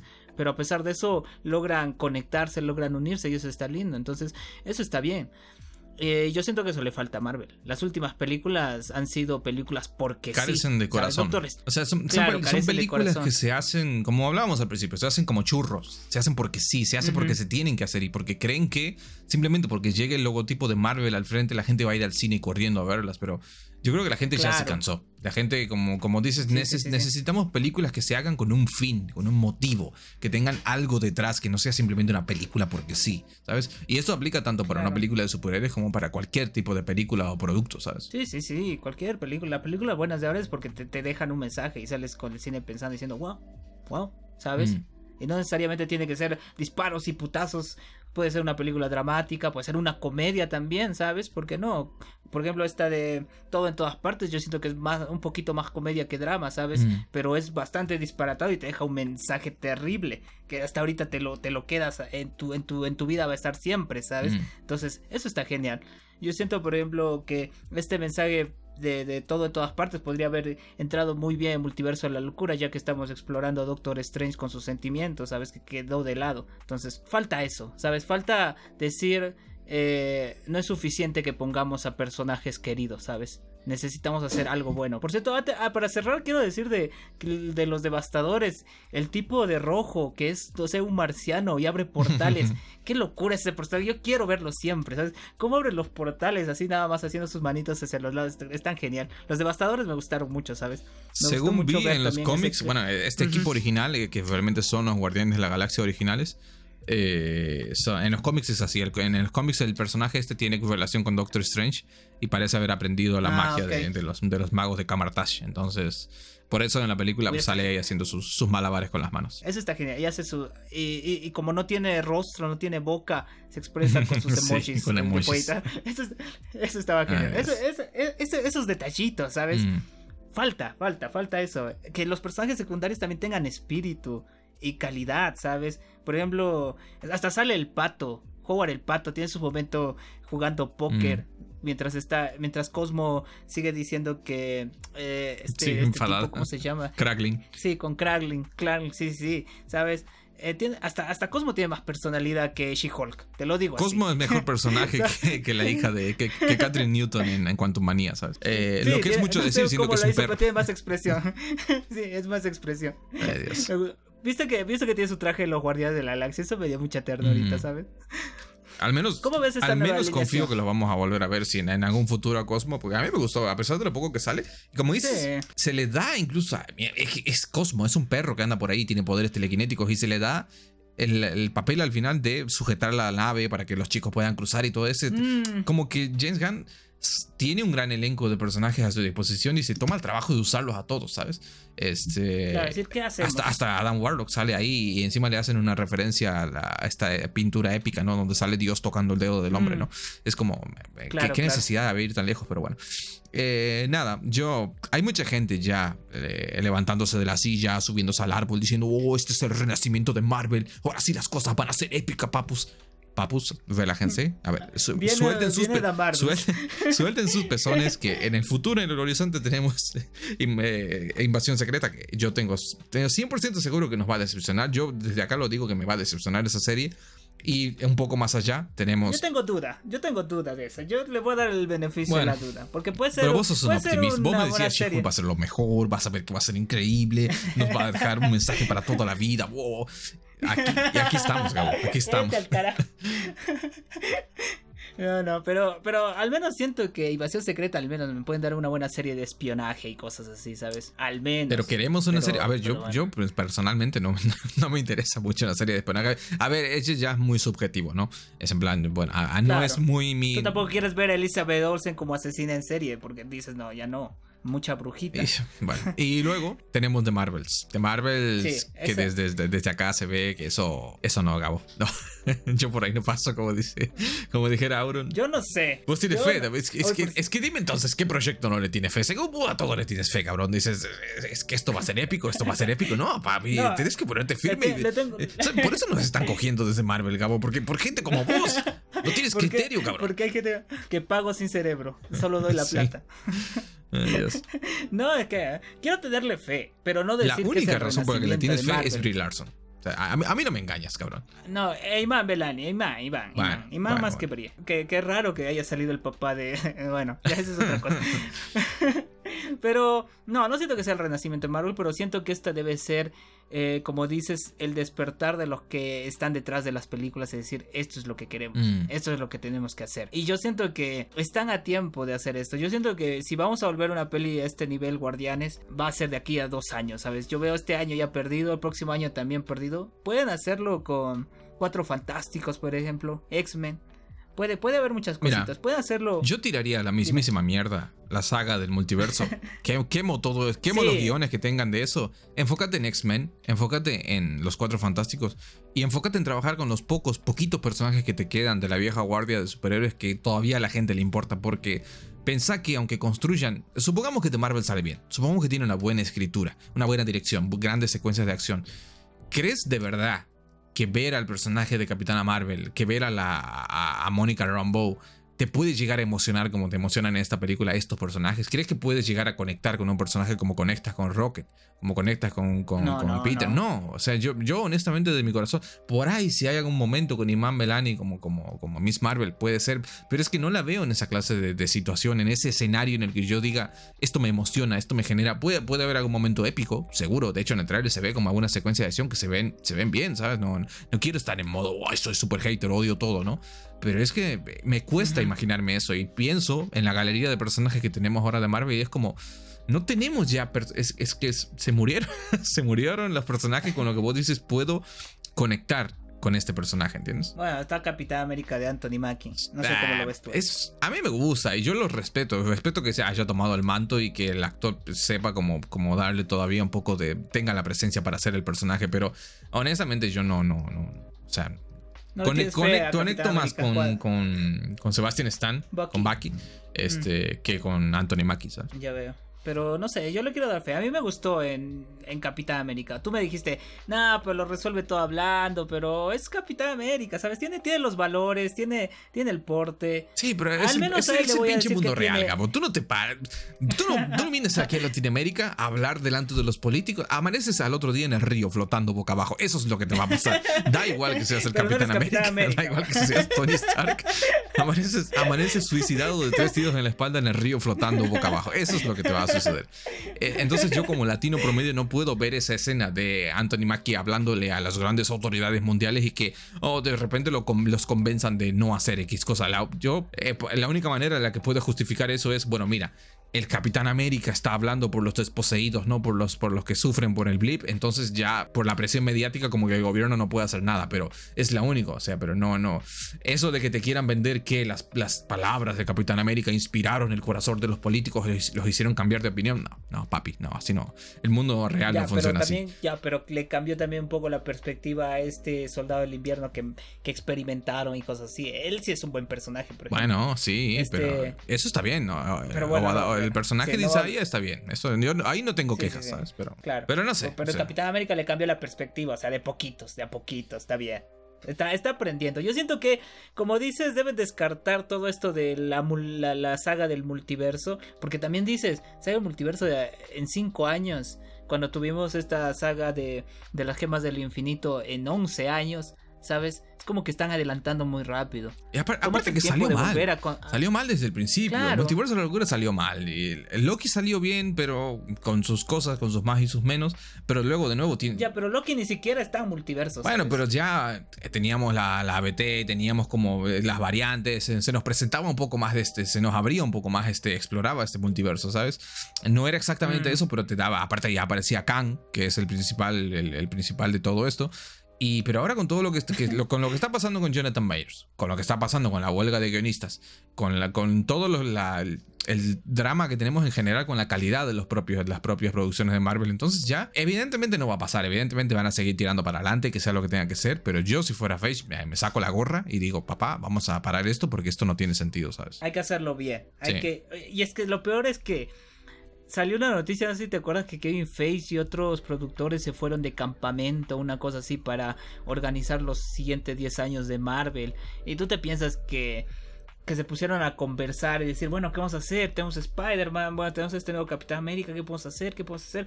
Pero yo, yo creo que dijeron, ¿saben qué? Estos personajes ya todos lo quieren. Vamos a hacer cualquier mierda. Vamos a poner a Doctor Strange en una película. La gente va a ir, no se preocupen, pero no va a ir. La gente no es estúpida. No tan estúpida, ¿sabes? La gente es estúpida, pero no tan estúpida. No, cuando les tocas el bolsillo. Claro, no cuando le toca la plata. No cuando sales del cine estafado y dices, ¿por qué pagué para ver esta mierda? Y las pelis de Marvel están siendo así, ¿sabes? Entonces, necesitamos un necesitamos hacer lo que James Gunn va a hacer con DC, empezar desde cero, pero desde cero, ¿sabes? Entonces, de olvidarnos de que yo si fuera Game Face me olvidaría de la saga de, las gemas del infinito y empezaría desde cero. Construiría los personajes de nuevo, ¿sabes? Y eso es lo que falta. Ahorita nos identificamos con Rocket y con Peter Quill y tú te identificas con Kraglin porque se volvió panzón al final y barbudo. O sea, ese personaje nació para ti, para, para que hagas cosplay de él, pero, pero es porque son personajes que también lo tenemos de años, ¿sabes? Ellos también están 10 años, como dices, haciendo estos personajes. Entonces, yo siento que necesitamos empezar de cero, pero empezar con historias sólidas desde el inicio. Guardianes 1 es buena, Iron Man 1 es buena, ¿sabes? Todas las primeras películas al menos te hacen encajar y aceptar a los personajes. Yo me acuerdo viendo Capitán América 1 y la gente no le gustaba tanto, ¿sabes? Pero de poco a poco Chris se volvió una figura muy, muy querida, ¿sabes? Entonces yo siento que eso falta. Yo siento que los de Marvel están diciendo, ya todos son queridos, vamos a hacer lo que sea, ¿sabes? En vez de decir, hay que volver a hacer que la gente se enamore de estos personajes de nuevo, ¿sabes? Eso es lo que necesitan. Bueno, veremos. Eh, es, una utopía pensar que esto va a suceder, Gabo, porque yo siento que esta gente, los trajeados solo ven esto como, evidentemente lo ven solo como un producto que genera dinero, pero ahí está la cosa.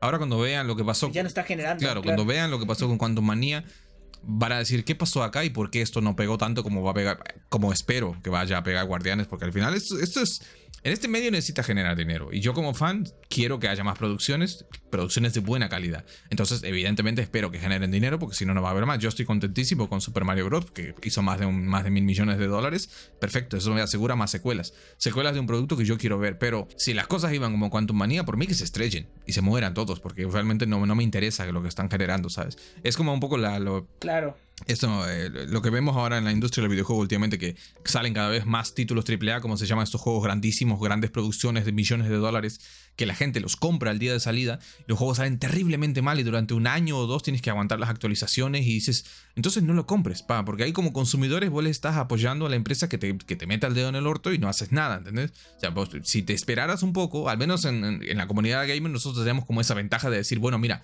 sacas el juego roto, no me lo vas a sacar completo con todo el contenido, con todas las, updates, no te lo compro, no te pago por ese producto. En cambio, nosotros como los espectadores, eh, como dice vos, tenemos que ir al cine y evidentemente vos puedes eh, checar en internet, nos puedes escuchar a nosotros, nosotros te podemos decir, mira, esta película nos gustó, no te gustó, pero vos sos al final el que tiene que decidir si tiene que ir a ver esta película o no, si quiere ir a verla. Y, si fuiste y ya le pagaste la entrada y ya te cogieron, no hay reembolso, si no te gustó la película, ¿entendés? Claro, y no te lo pueden actualizar la película, mejorarla. Nadie la va a borrar de tu cerebro ni te van a mandar una actualización a tu casa que te diga, mira, ya la mejoramos, pa. No, eso no va a suceder. Entonces, el futuro es incierto, Gabo. No, no, voy, no quiero ponerme todavía súper dramático y decir que es el fin de Marvel, porque no lo es, pero está claro que estamos en un declive del cual pueden salir, están a tiempo, creo yo, pero se tienen que poner las pilas. Sí, sí, sí, sí.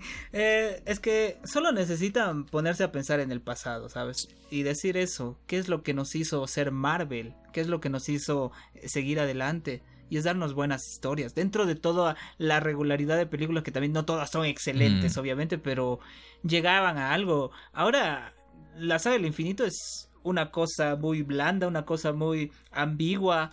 La presentación de Kang, por ejemplo, como decíamos en nuestro programa de Quantum Mania, Thanos tiene mejor presentación y eso que sale tres minutos nada más en una película de Guardianes de la Galaxia, ¿sabes? Partiéndole la, la cara al villano principal, que todo este can que nos dieron, ¿sabes? Y ahora con Jonathan Meyers que está, bueno, pues ya está en la, ya está a un pie de, de, la cárcel. Eh, y ahora esta escena post crédito de Quantumania que no sé qué están haciendo porque Quantumania me dijiste la van a poner en Disney Plus eh, a mediados de abril ya eres a mediados de mayo, entonces no sé si están editando todo para ponerte la cara a ti, le van a poner tu cara. ¿Te imaginas? ¿Te imaginas que llega Pero... cuando manía Disney Plus está editada y sacan todas las escenas de Kang y las desplazan? Pero mira, yo, que pongan al actor que hizo del alto evolucionador y yo contento, ¿sabes? Me, me, transmite, sin ser una masa de músculos ni nada, me transmitió muchísimo más eh, terror de lo que me transmitió Kang en cuanto manía. Imagínate que sea un holograma de modo este Kang. Eh, bueno, bueno, listo. Eh, Pero bueno, no sé. Estaría. ¿Cómo ves, Guardianes de la Galaxia Volumen 4. No, mentira, ya para qué vamos a hablar de esa mierda. No, consideras. esta, nueva alineación está bien. Ya para cerrar, definitivo, yo, pues si no se va la cosa. ¿Consideras que vamos a ver más de Guardianes de la Galaxia antes de eh, sus apariciones, evidentes apariciones en Vengadores? No, no, no, ya no. Guardianes después de Vengadores, es que hay más. Pero me gustaría tener ciertos detallitos que me digan están haciendo esta mierda, así como ah, los Guardianes de la Galaxia están haciendo esto con su líder Rocket, ¿sabes? Una mención nada más. Y déjame soñar un poquito, ¿sabes? Pero no siento que vayamos a tener Guardianes 4. Yo veo que ahora, que el equipo está conformado casi todo por personajes CGI y un par que no son grandes, por, este, por ejemplo, el que interpreta a Adam Warlock no es que sea un actor de cache que no lo puedas traer, ¿sabes? Y la chiquilla, la nueva, tampoco. Entonces, ver de, ver de vez en cuando o una serie o, o, algún especial para Disney de estos personajes no estaría ah, mal, como, como se hizo con el especial navideño, ¿sabes? Que te digan, mira, esto, esto está pasando por acá en el espacio, ¿sabes? Porque, eh, porque es muy difícil encima conectar lo que pasa en la Tierra con lo que pasa en el espacio, ¿entiendes? Es como que son cosas diferentes, no, no. Claro, ¿cómo, vas a conectar Daredevil con esto? es imposible. Eh, pero bueno, no, yo, confío que algo vamos a ver, sí. Sí, un especial estaría bien. Un especial de verano, por mm, ejemplo. Especial primavera, bañándose con Groot. o los cortos de Groot a mí me gustaría, pero con el Groot adulto, mm. ¿sabes? Este, este grande. Así que sí, sí, sí. Por cierto, este Groot no es el Groot de la 1. No. El Groot de la 1 murió. Eh, este es otro nuevo. A ver, de, por eso son diferentes también. Técnicamente, este también le cortaron la cabeza y siguió vivo. Y el otro. Es que es diferente, porque aparte, el, el, Groot de la 1. El Groot de la 1 en su fase adulta era un árbol grande y ya está. Pero aquí lo vemos muchísimo más grande, más, más mamadísimo. Es como, no se parece eh, mm. físicamente al otro Groot. Pero es imposible saber. Claro, bueno, ya estaría. No sé qué, más quiere decir. Eh, eh, Peter Quill con su abuelo. Sí. Podando las casas de sus vecinos. Que. Eh, a ver, esto, esto parece un chiste ya, pero bueno. Basta, Marvel, de meter escenas post-crédito de mierda al final para que la gente se quede. Basta, basta. Esto, esto, esto tendría que haber terminado en Thor. Tendría que haber terminado en Thor 2 cuando salía el, bicharraco este jugando ahí haciendo nada en una escena No, basta ya, basta. Bueno, basta también de nosotros Gabo, nos vamos, me tengo que ir a almorzar porque ya es muy tarde y tengo que editar esto también. Eh, Voy a comer tus milanesas, sí, sí, Voy a comer milanesas de, de pescado. Em, ¿Qué más? ¿Qué más quería decir? Nada, como siempre, que lo hayan disfrutado, que, que, se lo hayan pasado bien. Nos veremos la siguiente semana, diría. Me gustaría decir, no lo sé. Con Caballeros del Zodíaco, por supuesto. Caballeros se estrena el 12 de mayo, tío. ¿En qué? ¿En, plataformas digitales eh, o algo? Eh, wow. Claro, en Cuevana. sí. en más películas, ahí va a estar.